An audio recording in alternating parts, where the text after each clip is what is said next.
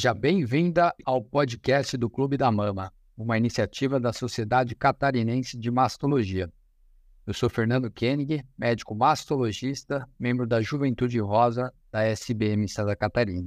Para o episódio de hoje, contamos com a presença do Dr. Roberto, Roberto Caldas Bels, médico oncologista no município de Joinville, trabalha na clínica CHO, Centro de Hematologia e Oncologia também Joinville. E hoje nós vamos conversar um pouquinho sobre o câncer de mama em mulheres jovens. Fique conosco. Doutor Roberto, muitíssimo obrigado pela sua presença aqui nesse podcast. É, é um prazer enorme para mim estar podendo ser o host junto contigo para falar um pouquinho desse tema que é câncer de mamas em mulheres jovens. Obrigado, doutor Fernando. Agradeço bastante o, o convite. Fico bem feliz de poder participar aí e poder contribuir um pouco nesse tema tão importante. A gente que agradece, Roberto. É, queria começar, né? Então, só para a gente iniciar o nosso bate-papo, é importante esclarecer para quem está nos ouvindo o que, que é, o que, que define, quem são as mulheres jovens, né? Então, a gente sabe, né? Isso varia um pouquinho de literatura, mas basicamente são aquelas pacientes que descobrem um câncer de mama com menos de 40 anos. Alguns autores falam 45, mas a maioria fica em torno dos 40 anos. São uma minoria dos casos, né? Menos de 15% dos casos são, são relatados nessas mulheres. Mas aí vem a pergunta, né? A primeira pergunta que eu quero te perguntar, se é pela tua experiência profissional, o que que tu tá achando? Esse número está aumentando, Roberto, ou você acha que os números são os mesmos que eram no passado? Olha, Fernando, a gente vê na prática, né, atendendo no consultório, em ambulatórios, que, que isso tem aumentado bastante. Antigamente era bastante raro você ter um paciente de 30 anos, às vezes 20 e poucos anos, com câncer de mama. Hoje em dia já não, não assusta tanto, não parece uma coisa tão incomum. É, isso é, é rotina, né? E isso vem de encontro aos dados que a gente tem, né? A gente percebe que nos últimos dois, três anos quase triplicou o número de casos de câncer de mama entre pacientes jovens, né? Perfeito. É, eu concordo com você, é uma realidade que no meu consultório, principalmente, eu vejo com cada vez mais frequência. Uma coisa que eu não via no meu tempo de residência, assim, com tanta frequência, sabe? Hum. Mulheres bem jovens, algumas até com menos de 30 anos e diagnóstico. Verdade. E o que, que você acha que poderiam ser né, os fatores? Tem alguma explicação para esse aumento de número de casos? Será que está relacionado a alguma coisa que a gente tem nos nossos dias atuais? É, a gente não, acho que não temos uma explicação definitiva, nenhum fator único, né? Acho que é uma questão multifatorial. Que várias coisas relacionadas à modernidade, né? À vida moderna. Então, o tipo de alimentação, alimentação é, é, com alimentos processados, ultraprocessados, é, as questões que levam a uma, a uma exposição maior das mulheres ao estrogênio, né? que é ter menos filhos ou não ter filhos, ou ter o primeiro filho muito tarde, ou não amamentar, né? ou as mulheres que já não tiveram filhos não amamentaram nunca. Tudo isso expõe a mulher a mais tempo ao estrogênio, aumentando o risco carcinogênico desse hormônio, é, o fato de a gente ser mais sedentário, provavelmente hoje em dia, né, por, por conta de mulher hoje em dia tem diversos papéis, né, papéis em casa, papéis fora de casa, então acaba não tendo tempo para para fazer uma atividade física, ter uma alimentação mais correta. Acho que são várias coisas que se somam e que acabam levando esse quadro, provavelmente. Perfeito, né? É, realmente parece ser uma combinação de casos, né? Não é algo isolado coisa só, mas parece ser realmente bem esse conjunto de fatores que você falou. E o que a gente vê, né, é que a tendência é que esses tumores sejam mais agressivos na paciente jovem. Isso está correto, Roberto? É, é o que a gente percebe, né? Há uma incidência maior entre essas pacientes jovens de subtipos mais graves, né, ou mais agressivos do tumor de mama, né? como pacientes com tumor triplo negativo, que são os tumores que não apresentam receptores nem de estrogênio, nem de progesterona, nem de HER2. Alguns que são com HER2 né, superexpresso, que por si só também traz o maior risco de recidiva, de doença mais avançada. Muitas vezes tem um KI67 alto, que o KI67 ele mostra a taxa de replicação do tumor, né? Quanto maior o KI, o KI67, maior a replicação, mais agressivo esse tumor. E independente desses fatores, também a gente percebe que às vezes tumores que eram para ser tranquilos, mas quando são em pacientes jovens, eles têm um comportamento mais agressivo do que idosos. Perfeito, perfeito. Tá certo. E até por conta dessa agressividade, né? A gente muitas vezes pega esses casos mais avançados. Como é que você costuma ver no seu dia a dia a apresentação do câncer de mama numa mulher jovem? Como que ela chega para você? Geralmente, quando essa, essa paciente aparece no consultório, nos procura, é uma paciente que sentiu uma nodulação na mama. Né? Geralmente, ela percebe um nódulo palpável, um abaulamento da mama, alguma alteração que, que foi perceptível para ela é, enquanto tomava banho ou enquanto fazia sua higiene. Isso, no geral, reflete já um tumor mais avançado também, né? porque um tumor que já é palpável, ele já tem um risco maior de, de doença metastática, um risco maior de, de uma doença que vai recidivar brevemente, né? E acho que isso daí talvez tenha também relação que a gente não tem um protocolo bem estabelecido de rastreio para pacientes com menos de 40 anos, né? O que a gente tem hoje em dia de evidência é que a, o screening, o, o rastreamento de câncer de mama, ele só é eficaz em pacientes com mais de 40 anos. Até porque a mamografia, que é o exame mais utilizado, ele só é eficaz para avaliar bem a mama a partir dos 40 anos, né? Antes disso, as mamas das pacientes são muito densas e a mamografia não consegue ser muito eficaz para detectar doença inicial. Uhum.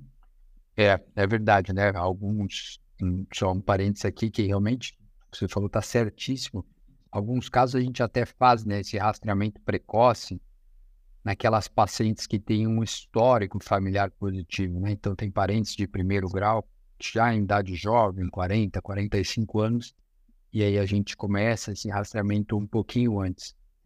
E, isso também a gente nota, né, que essas pacientes jovens, elas realmente têm uma prevalência, né, de alterações genéticas. Né? Então, são pacientes que têm uma maior chance de terem uma mutação que desenvolva o tumor. E aí, isso é o que a gente chama daquele câncer de mama, câncer hereditário, né? Se você puder falar para a gente o, que seria o câncer de mama hereditário e qual que é a diferença para o que a gente vê no dia a dia para aquela paciente que não tem um familiar acometido. É, é interessante a gente diferenciar o que é um câncer genético do que é um câncer hereditário, né? Câncer genético são todos os tumores malignos, né? Todos são uma doença genética. Se a gente pensar que há uma alteração do, do DNA, dos genes da célula e que isso acabam desencadeando um tumor, todos têm um comportamento, todo um componente genético. Porém, genético não quer dizer hereditário, né? Hereditários são as pacientes que carregam com si uma alteração no seu DNA já prévio e que isso vai aumentar esse risco dessas pacientes desenvolverem os tumores. E aí o hereditário é o, é o contrário do esporádico, né? O esporádico é o tumor que não tem uma, uma evidência de uma carga genética é, pessoal que leve ao desenvolvimento dessa doença. Ele é caracterizado mais pelos fatores de risco ambientais, né? Então, hereditário é isso. É, geralmente, entre todas as pacientes que têm neoplasia de mama, é, entre 5% a 10% a gente encontra tumores hereditários entre elas. Uhum. E qual seria a melhor forma da gente conseguir diagnosticar se aquele tumor tem essa relação de hereditariedade ou não? A gente acaba tendo alguns critérios de risco, né? A própria idade muito precoce, muito jovem, por si só já é um fator de grande peso, né? Para a gente pensar em procurar um teste genético pacientes que têm câncer de mama e tem outros pacientes na família também com câncer de mama, também são pacientes de alto risco. É, pacientes com câncer de mama e que têm familiares com neoplasia de próstata, de pâncreas, também podem estar associados com mutações em genes específicos que aumentam esse risco, principalmente os de BRCA1 e BRCA2. Esse exame geralmente é feito por um teste genético e geralmente feito através de sangue ou saliva, e com ele a gente consegue detectar as mutações genéticas mais comuns. Uhum. E você, da sua experiência para paciente jovem, acaba indicando a realização do teste genético? Ah, principalmente com menos de 35 anos, todas as pacientes, inclusive essa indicação tem cobertura até por plano de saúde, né? O exame é coberto pelo plano justamente pelo alto risco de mutação. O NCCN, que acaba que traz os nossos guidelines de como que a gente deve seguir e orientar esses pacientes, ele sugere que pacientes com menos de 50 anos e câncer de mama diagnosticado, todas sejam feitos exames para pesquisa genética. E a gente sabe que outras situações também, né? Câncer de mama triplo negativo tem um alto risco de mutação genética, paciente com múltiplos focos primários de câncer, é, bilateralidade, é, pacientes que tiveram câncer de ovário, paciente com câncer de mama em homens, né? Um homem com câncer de mama também tem um alto risco. Então, assim, são critérios que a gente vai utilizando. As pacientes jovens, para não te dizer todas, mas quase todas eu vejo indicação de fazer essa, essa testagem genética, sim. Uhum, perfeito. O histórico familiar também é importante nesses casos, né? E muito bom. Mas então, o que a gente estava falando, né? Que você comentou antes, que realmente a paciente chega no consultório já com um diagnóstico de um tumor mais avançado, um nódulo palpável, muitas vezes axila comprometida. E aí, para essas pacientes, a quimioterapia neoadjuvante, ela é muito comum de ser prescrita, né? Eu queria que você, né, como médico aí da, da oncologia, que prescreve bastante quimioterapia, falasse um pouquinho sobre a quimioterapia neoadjuvante. O que, que é a quimioterapia neoadjuvante? Qual, por que, que a gente prescreve uma quimioterapia antes da cirurgia? A quimioterapia neoadjuvante ela tem sido cada vez mais utilizada, cada vez a gente percebe mais benefícios do uso dela, né? A quimioterapia neoadjuvante, por definição, é uma quimioterapia que é feita antes da cirurgia, né? Então a gente tem o objetivo dessa quimioterapia de reduzir o tamanho do tumor, né? Facilitar a cirurgia para o mastologista e também tratar a doença possivelmente micrometastática, que é a doença que a gente faz os exames de imagem, de estadiamento, porém nos exames de imagem ela não aparece porque ela é muito pequena.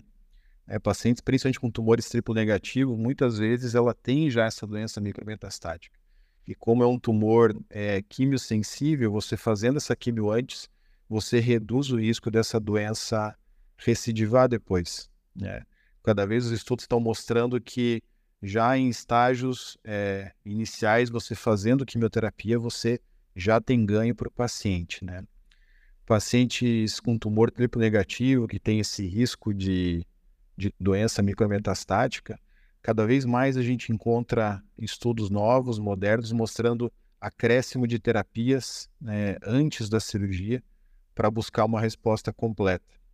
resposta completa é quando termina a quimioterapia, o mastologista faz a cirurgia e na análise patológica a gente não encontra mais tumor viável.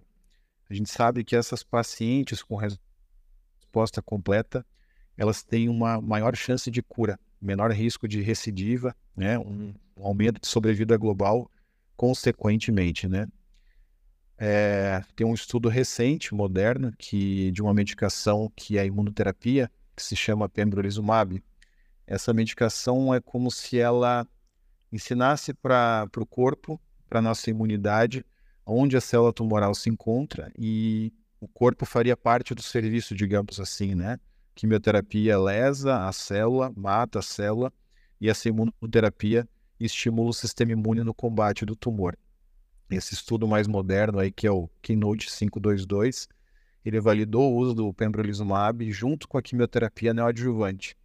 Isso aumentou bastante a taxa de resposta completa. Imaginamos que nos dados futuros vai mostrar, é, consequentemente, um aumento de sobrevida global, ou seja, uma maior chance de cura para essas pacientes, né? E falando só um pouquinho do pembrolizumab, né?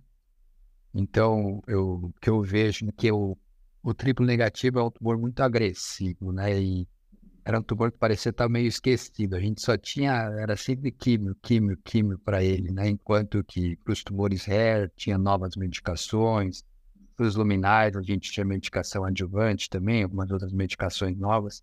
E faltava isso para o triplo negativo, né? E para quem que você está prescrevendo o pembrolizumab hoje em dia na neoadjuvância? É, a gente prescreve baseado na aprovação do estudo, né? Então, pacientes que têm um tumor aí maior do que 2 centímetros na avaliação clínica nossa, ou por ultrassom, ou mamografia, ou na própria avaliação por palpação, é, ou pacientes que têm axila comprometida, que a gente fala, né? Que examinando a paciente, clinicamente você percebe que há uma íngua, um gânglio debaixo do braço que provavelmente esteja cometido essas pacientes a gente caracteriza como uma doença localmente avançada. É uma doença que não é tão tranquila, que tem risco de, de recidiva, risco de doença micrometastática. Nesses pacientes a gente usa esse combo completo aí, né? As quimioterapias associado ao pembrolizumab, cirurgia, depois seguido de mais um tempo de pembrolizumab e adjuvante. Perfeito, perfeito. Legal. Bom, é, esse é o câncer de uma mulher jovem é sempre um tema que gera muita discussão, né? Que tem muita coisa para falar e mas que também ao mesmo tempo é cheio de, de desafios, né? Para o, a paciente principalmente e para o médico que está junto dela ali fazendo o tratamento, vocês oncologistas, nós mastologistas, todo mundo que acompanha essa paciente. E algumas coisas a gente sempre tem que ponderar com as pacientes, né? Então tinha dois tópicos aqui que eu gostaria que você comentasse um pouquinho. Como que você, como é que é o teu dia a dia, né? Queria que você falasse um pouquinho em relação à preservação da fertilidade nessas mulheres jovens, né? São mulheres que ainda estão no período reprodutivo, muitas delas, nem se falou no começo, que ainda não tiveram filhos, né? Tem, é, ainda são nulíparas. Então, a preservação da fertilidade, como você lida com isso, e para aquelas que depois do tratamento acabam entrando numa menopausa precoce, seja por um bloqueio hormonal, seja por resultado da quimioterapia que foi realizada. Como você lida com isso? Como que você vê que as pacientes lidam com essas alterações que são do tratamento? Muitas pacientes, é, por serem jovens, elas ainda não tiveram filhos ou e tem essa pretensão, ou se já tiveram, tem pretensão de ter outros filhos, embora a primeira consulta traga uma ansiedade muito grande de você iniciar o tratamento, é uma coisa que tem que ser ponderada com essas pacientes que há um risco de infertilidade, né, derivado do, do próprio efeito quimioterápico. É, algumas pacientes também precisam depois de, de tratamento hormonal, bloqueando o ciclo menstrual dessas pacientes por um longo período. Então, é, é, sempre uma coisa que, que eu gosto de abordar com as pacientes, que elas entendam esse risco e que a gente pondere junto com elas é, tratamentos e vantagens de tratamentos de manter essa, tentar preservar essa fertilidade, né? Então, pacientes geralmente jovens que têm doença não metastática, que são os pacientes que vão tratar por um período e depois ficarão sem tratamento e provavelmente voltarão para sua vida normal e que declarem uma intenção de gravidar, a gente sugere esse, esse tratamento para preservação. Algumas pacientes podem optar por preservar óvulos mesmo, né? Fazer essa preservação para depois tentar uma, uma gravidez. E a gente pode lançar mão também de bloqueadores hormonais centrais, né? Que são medicações que a gente faz que inibem o ciclo menstrual dessas pacientes. E tem meta-análises boas que mostram que o uso dessas medicações também conseguem preservar essa fertilidade após o tratamento. É, nem todos os pacientes que vão fazer quimioterapia ficarão inférteis, mas há uma porcentagem significativa. Isso, o impacto na vida de uma paciente que tem esse sonho é, pode ser muito grande, né? E para as pacientes que, apesar dos cuidados, acaba desenvolvendo uma menopausa precoce, os efeitos, percebo isso, né? Que quanto mais jovem a paciente entra numa menopausa, mais sintomática ela é, né? Mais efeitos dessa menopausa ela acaba tendo. É, o manejo disso tem muito, muita relação com o estilo de vida, né? com qualidade no estilo de vida. A gente percebe que uma alimentação saudável impacta positivamente, é, atividade física reduz os efeitos, inclusive os efeitos de calorões, de dores articulares que podem vir. Né? É, alguns casos, quando alguns sintomas são muito importantes, é, é a parte emocional, psicológica, é, a parte até de calorões pode ser usado antidepressivos, que também pode auxiliar nesses sintomas. Mas é bastante desafiador, porque algumas pacientes podem ser sensíveis ao hormônio, então por muito tempo você não vai poder expor essas pacientes ao hormônio, talvez nunca mais seja recomendado, né? Então os sintomas acabam se tornando bastante importantes. É, uhum. Realmente, câncer de mama em mulher jovem traz muitos desafios, né? Mas, graças a Deus, cada vez mais a gente tem mais sucesso no tratamento dessas pacientes. É verdade. Então, Roberto, queria te agradecer. Se você tiver algo que você gostaria de complementar, fique à vontade aqui, o podcast é tudo seu. Mas, em nome da Sociedade Catarinense de Mastologia, eu agradeço a tua presença aqui nesse podcast hoje. Só elogiar Acho que a iniciativa é, é muito válida.